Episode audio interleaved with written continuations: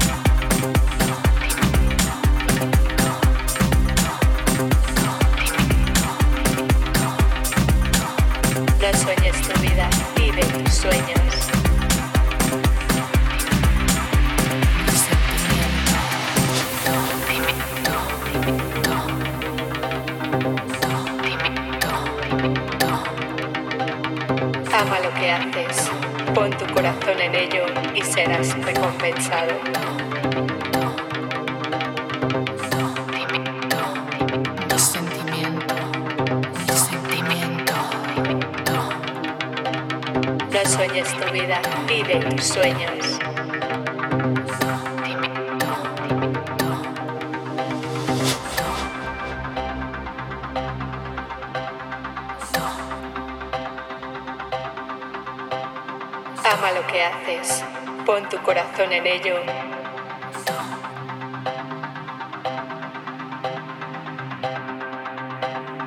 Mi sentimiento, mi sentimiento.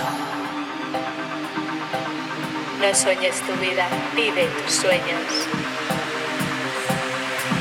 Y serás recompensado.